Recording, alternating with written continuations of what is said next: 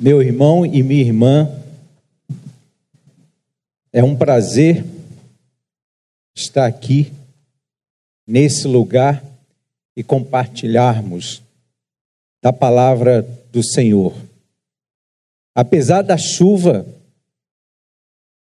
hoje é o dia da alegria e a tristeza nem pode pensar em chegar não por conta do carnaval, mas porque nós estamos aqui adorando ao Senhor. Bom, eu quero convidá-los a lermos no Evangelho de Lucas, capítulo 24. Vamos ler um texto longo. Evangelho de Lucas, capítulo 24, do versículo 13 até o 33. Diz assim o texto: Naquele mesmo dia, dois deles estavam de caminho para uma aldeia chamada Emaús, distante de Jerusalém, 60 estádios, mais ou menos 11 quilômetros. E iam conversando a respeito de todas as coisas sucedidas. Aconteceu que, enquanto conversavam e discutiam, o próprio Jesus se aproximou e ia com eles. Os seus olhos, porém, estavam como que impedidos de o reconhecer. Então lhes perguntou Jesus: Que é isso que vos preocupa e de que ides tratando à medida que caminhais? E eles pararam entristecidos. Um, porém, chamado Cleopas, respondeu dizendo: És o único, porventura, que, tendo estado em Jerusalém, ignoras as ocorrências desses últimos dias? E ele lhes perguntou: Quais? E explicaram o que aconteceu a Jesus, o Nazareno, que era varão profeta, poderoso em obras e palavras, diante de Deus e de todo o povo e como os principais sacerdotes e as nossas autoridades o entregaram para ser condenado à morte e o crucificaram. Ora, nós esperávamos que fosse ele quem havia de redimir a Israel. Mas, depois de tudo isto, e já é este o terceiro dia desde que tais coisas sucederam.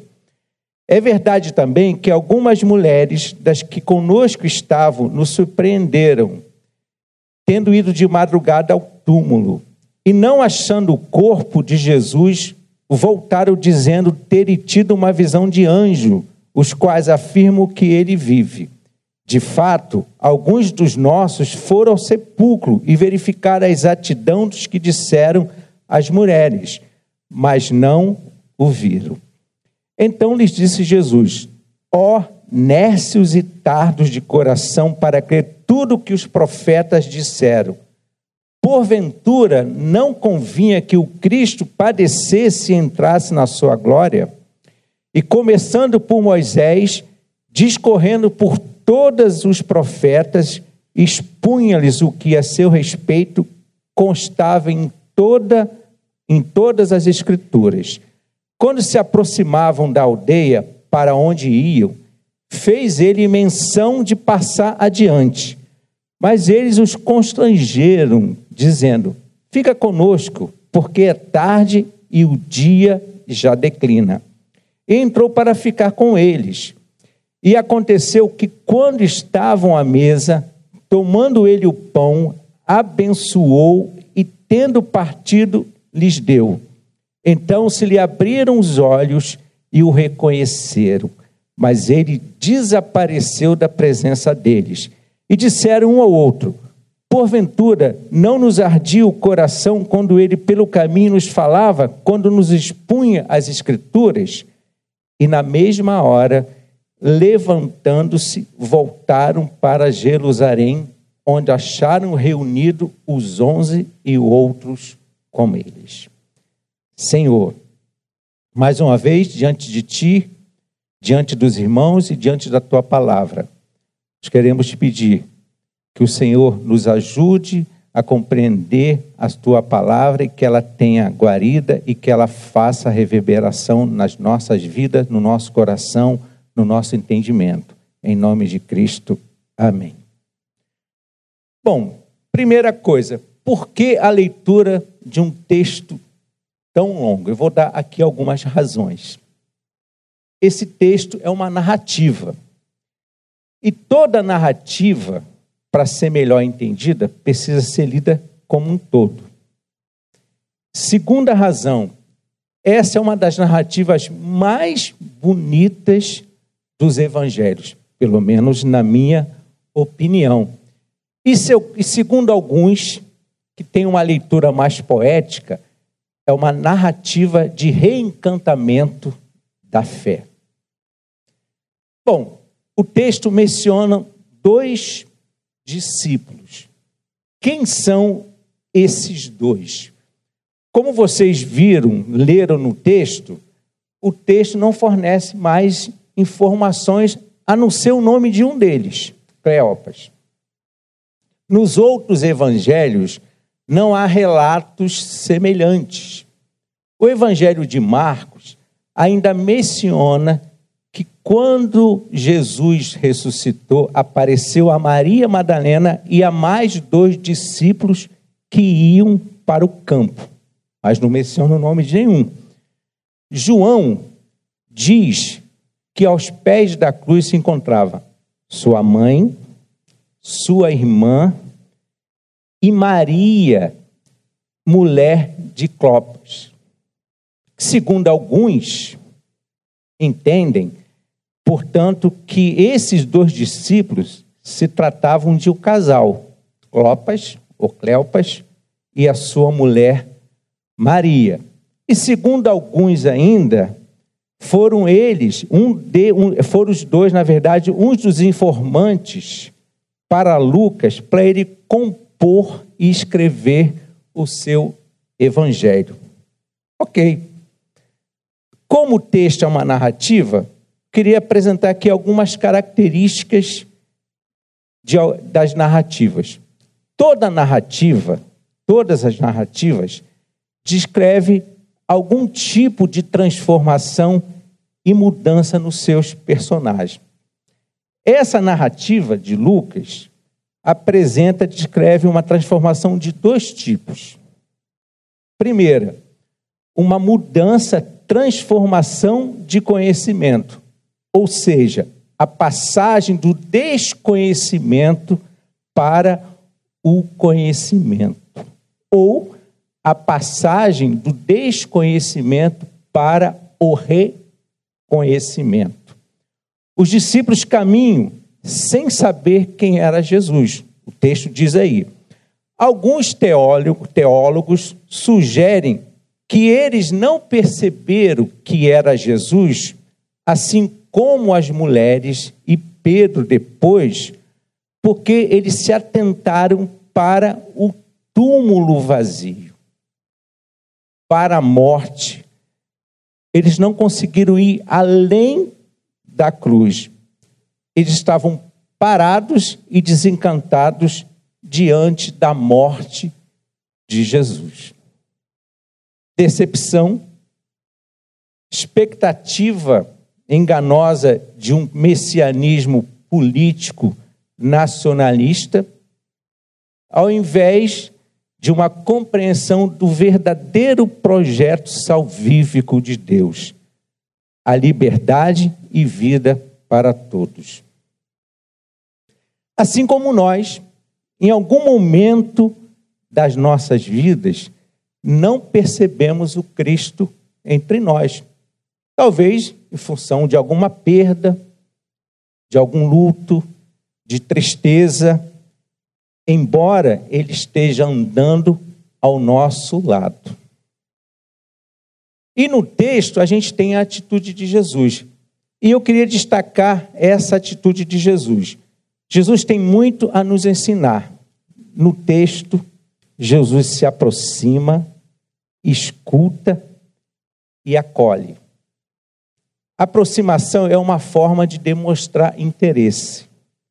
O que o outro tem a dizer mesmo que seja desabafo, decepções, frustrações, medos, também é outra forma de mostrar interesse.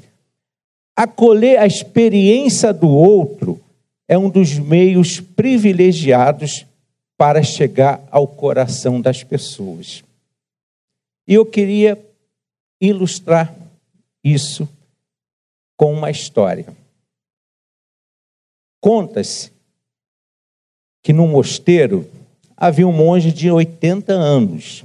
Apesar da idade, era um, monge lúcido, bem disposto, e ele tinha um amigo. E esse amigo resolveu levar o seu, o seu sobrinho e a noiva do seu sobrinho para uma conversa com esse monge.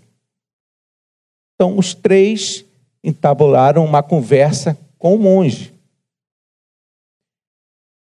E o tio, o amigo desse monge, começou. Ele era uma pessoa religiosa, uma pessoa que professava uma fé, a fé cristã, e começou a falar a respeito, a respeito das coisas de Deus. Os dois jovens ficaram calados. Numa certa altura, eles disseram assim para o monge: a respeito de Deus, nós nos interessamos também. Mas quem é Deus? O monge, no alto da sua sabedoria e da sua experiência, pensou rapidamente. Poderia citar Santo Agostinho? Poderia citar algum místico da Idade Média, poderia dizer que Deus é o Criador de todas as coisas, que Deus é trino, que Deus é o Senhor da história. O monge pensou, olhou para os dois e disse: Deus é beijo. Deus é beijo. E eles entenderam então quem era Deus a partir da sua própria experiência de vida. Acolher o outro, a sua experiência, é um dos meios privilegiados para se alcançar o coração de qualquer pessoa. Se no início eles desconhecem Cristo, os dois discípulos, no final já o reconhece. A, a perspectiva teológica de Lucas é conhecida como uma teologia do caminho. E aí a gente lembra também aquele poema: Caminhante, não há caminho. Faz-se o caminho ao caminhar. Caminhante, não há caminho. Faz-se o caminho ao caminhar. Uma segunda transformação, mudança que a narrativa descreve é a passagem da tristeza para a alegria. No início, os discípulos estão tristes. Uma pessoa próxima, muito próxima, amada, querida, está morta. Eles haviam apostado tudo no projeto de Jesus na construção de um mundo novo, no reino que ele anunciava, nos sonhos, na esperança de um mundo diferente, vem abaixo. Não só perderam uma pessoa querida, amada, mas também eles mesmos perderam a perspectiva e o gosto da vida e o gosto de estar junto com os seus, com a comunidade. Porque uma coisa que é interessante, os judeus dessa época, eles tinham uma crença. Eles, eles tinham uma crença de que a alma deixava o corpo no terceiro dia. Ou seja, o texto fala, naquele dia, e já era o terceiro, então pela crença dos judeus naquela época, eles tinham a certeza de que não havia mais nada a fazer.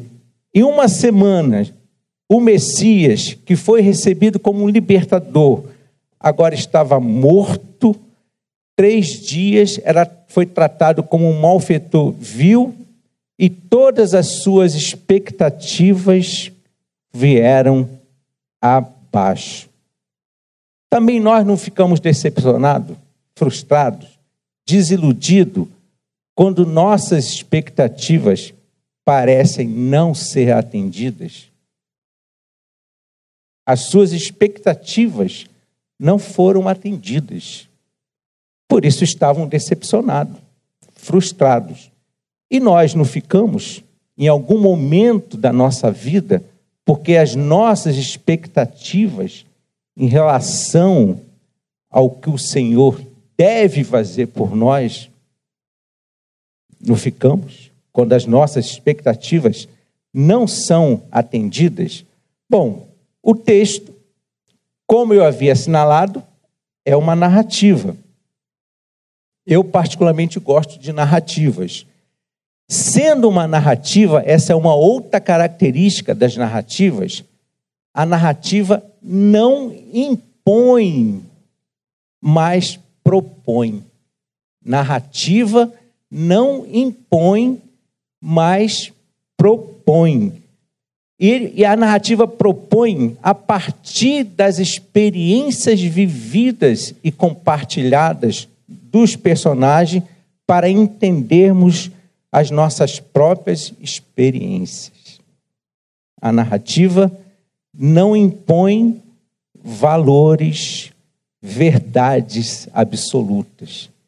Ela propõe, a partir das vivências que são compartilhadas pelos personagens, entendermos as nossas próprias experiências e seguirmos adiante.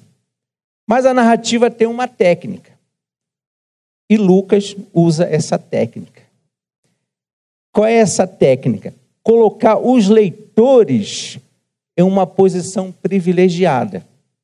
Ao lermos, sabemos desde o início da narrativa quem é o personagem que encaminha com os dois discípulos. Mas eles mesmos não sabem. Isso é uma intenção pedagógica. Mas que intenção pedagógica é essa? É de que Cristo ressuscitou? Isso nós sabemos. Então, qual será, ou qual seria essa intenção pedagógica do narrador de Lucas? Bom, eu entendo que a intenção pedagógica é saber como encontrar e reconhecer o Cristo ressuscitado na nossa vida cotidiana.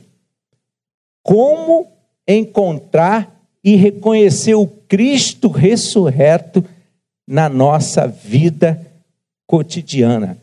Quais os sinais de Sua presença?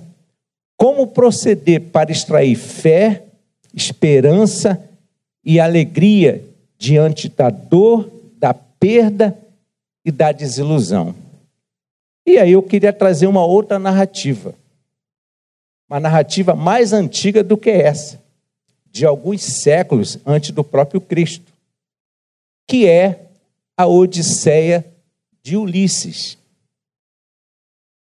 Ulisses vai para uma guerra, passa dez anos numa guerra.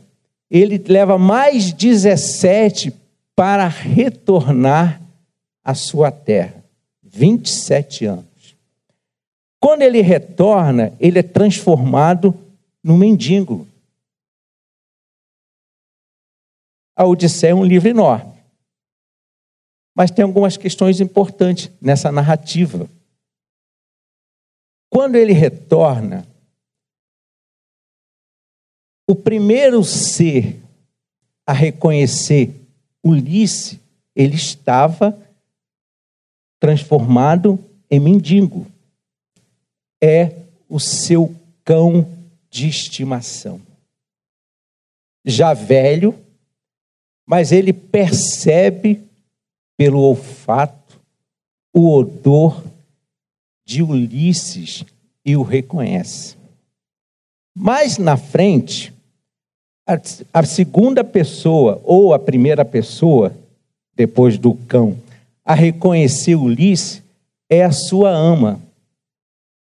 Quando Ulisses está tomando banho e ela vê uma cicatriz na perna de Ulisses que ele adquiriu quando era criança. Ele quer se fazer reconhecer pela sua esposa, que havia vários pretendentes para tomar o seu lugar. Ele queria se fazer reconhecer pela sua esposa. E como é que Ulisses é reconhecido pela sua esposa? Ele primeiro tenta convencê-la de que ele é Ulisses. Ela faz um teste. Ela pede que a ama retire a cama deles, a cama do casal. E Ulisses imediatamente fala: em outras palavras, mas falo numa linguagem atual, impossível fazer isso. Por quê? Ulisses tinha construído a cama em cima de uma cepa de uma oliveira. A cama estava presa, jamais poderia ser trocada de lugar. Quando ele fala isso, a esposa o reconhece como sendo o seu esposo, como sendo Ulisses. E por último, o seu velho pai. Como que o seu velho pai reconhece a Ulisses? Pelas histórias que ambos compartilhavam. Quando Ulisses era criança, o pai levava Ulisses para o pomar e ele dava nome às árvores. O pai deu 13 pereiras, 10 macieiras, 40 figueiras e prometeu dar ele 50 videiras. Quando Ulisses conta essa lembrança, o pai reconhece a Ulisses. Qual é o objetivo disso? Qual a moral dessa história? Ou dessa pequena história a partir da narrativa de Ulisses? Ulisses, apesar de ser um herói, apesar de ter vivido várias aventuras, ele é reconhecido pelos sinais simples de sua intimidade com aqueles que gozam do seu de que gozavam do seu convívio. Ulisses é conhecido pelos seus, pelos seus íntimos, pelos seus próximos, não pela sua grandeza, mas pela simplicidade pelo segredo simples e singelo que havia entre eles. Como reconhecer e encontrar o Cristo ressurreto na vida cotidiana? Quais os sinais de sua presença? Como proceder para extrair fé, esperança e alegria diante da dor, da perda e da desilusão. O texto nos, diz na partilha do pão, do dom e da vida, na partilha do pão, dos dons e da vida. Fazer-se companheiro da caminhada nos percalços da vida. Quando Jesus alcança os dois companheiros, eles estão se afastando, talvez perdidos em função dos acontecimentos que foram narrados. Como não lembrar de, outra, de outras histórias? Do pastor, por exemplo, que vai em busca de uma ovelha tendo 99.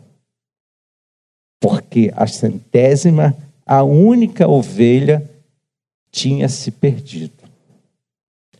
Aliás, a palavra companheiro significa aquele que compartilha o pão. Como encontrar e reconhecer o Cristo ressurreto na vida cotidiana? Quais os sinais da sua presença? Na partilha do pão, nos dons e da, dos dons da vida. No mundo hebraico, a partilha do pão era um modo de estabelecer ou de confirmar ligações entre sócios, amigos e companheiros que estão unidos no mesmo trabalho, no mesmo projeto ou no mesmo ideal. A partilha do pão no mundo antigo hebraico, nesse período, era uma forma de estabelecer e confirmar relações, ligações entre sócios, companheiros, amigos que estão unidos, ou pelo trabalho, ou por um projeto, ou pelo mesmo ideal. Como saber encontrar e reconhecer o Cristo ressurreto na vida cotidiana, na partilha do pão, nos dons da vida. É fazer-se presente onde houver falta. É devolver a esperança onde houver incertezas.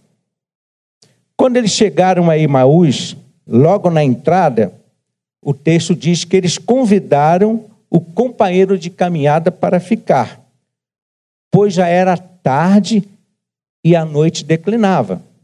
Eles caminharam cerca de 11 quilômetros. Mais ou menos o que? Umas duas, três horas de caminhada, dependendo do ritmo que se anda.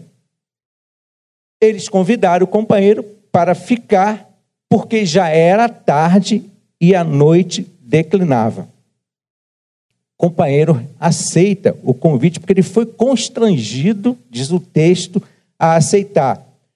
Quando eles estavam à mesa, quando eles estavam à mesa, é claro que o texto diz assim: tomando ele o pão, abençoou e, tendo partido, lhes deu.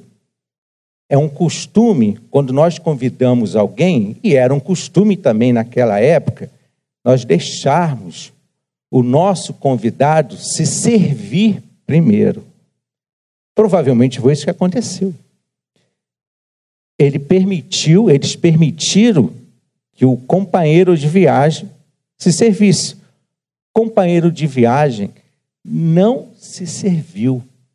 Ele pegou o pão, abençoou, o partiu e deu a eles. O que que acontece? Então se lhe abriram os olhos e o reconheceram. E o texto diz: mas ele desapareceu da presença deles. Estranho. Eles o reconheceram, mas eles mas ele desapareceu da presença dele. Para fazer-se reconhecer pelos discípulos, Jesus não realizou nenhum milagre, nem pronunciou um dos seus famosos discursos. Jesus fez um gesto comum, banal à época, que era o de partir o pão. Mas aquele pedaço de pão é o sinal da presença do Cristo entre eles. Aquilo fez eles recordarem outros momentos parecidos, com cargas com, de significado e afeto. A partilha do pão por Jesus fez com que eles recordassem outros momentos carregados de significado e afeto. Jesus não realizou nenhum milagre, nem fez nenhum discurso eloquente. Partiu o pão. E diz o texto que na mesma hora, ora, já não era noite, eles não convidaram exatamente porque já era noite, mas o texto diz que na mesma hora, ou seja, imediatamente que eles reconhecem, levantam-se. E a palavra levantando-se ou levantam-se, no grego, é a mesma palavra usada para a ressurreição. a partir disso, eles levantam-se imediatamente e voltam para Jerusalém. O que, que a gente entende? Eles também ressurgiram da tristeza para a alegria. Jesus está presente, irmãos e irmãs, para quem sabe descobrir nas realidades mais simples da vida como é a partilha de um pão, um gesto denso de significado para quem o recebe. O Cristo ressuscitado se revela na compaixão, no abraço e no beijo de quem retorna à casa do Pai e é recebido com festa e alegria. A mesa nos convida para celebrarmos nossa comunhão de fé, nossa redenção e esperança, nosso renascimento da tristeza à alegria. Portanto, é hoje o dia da alegria e a tristeza nem pode pensar em chegar.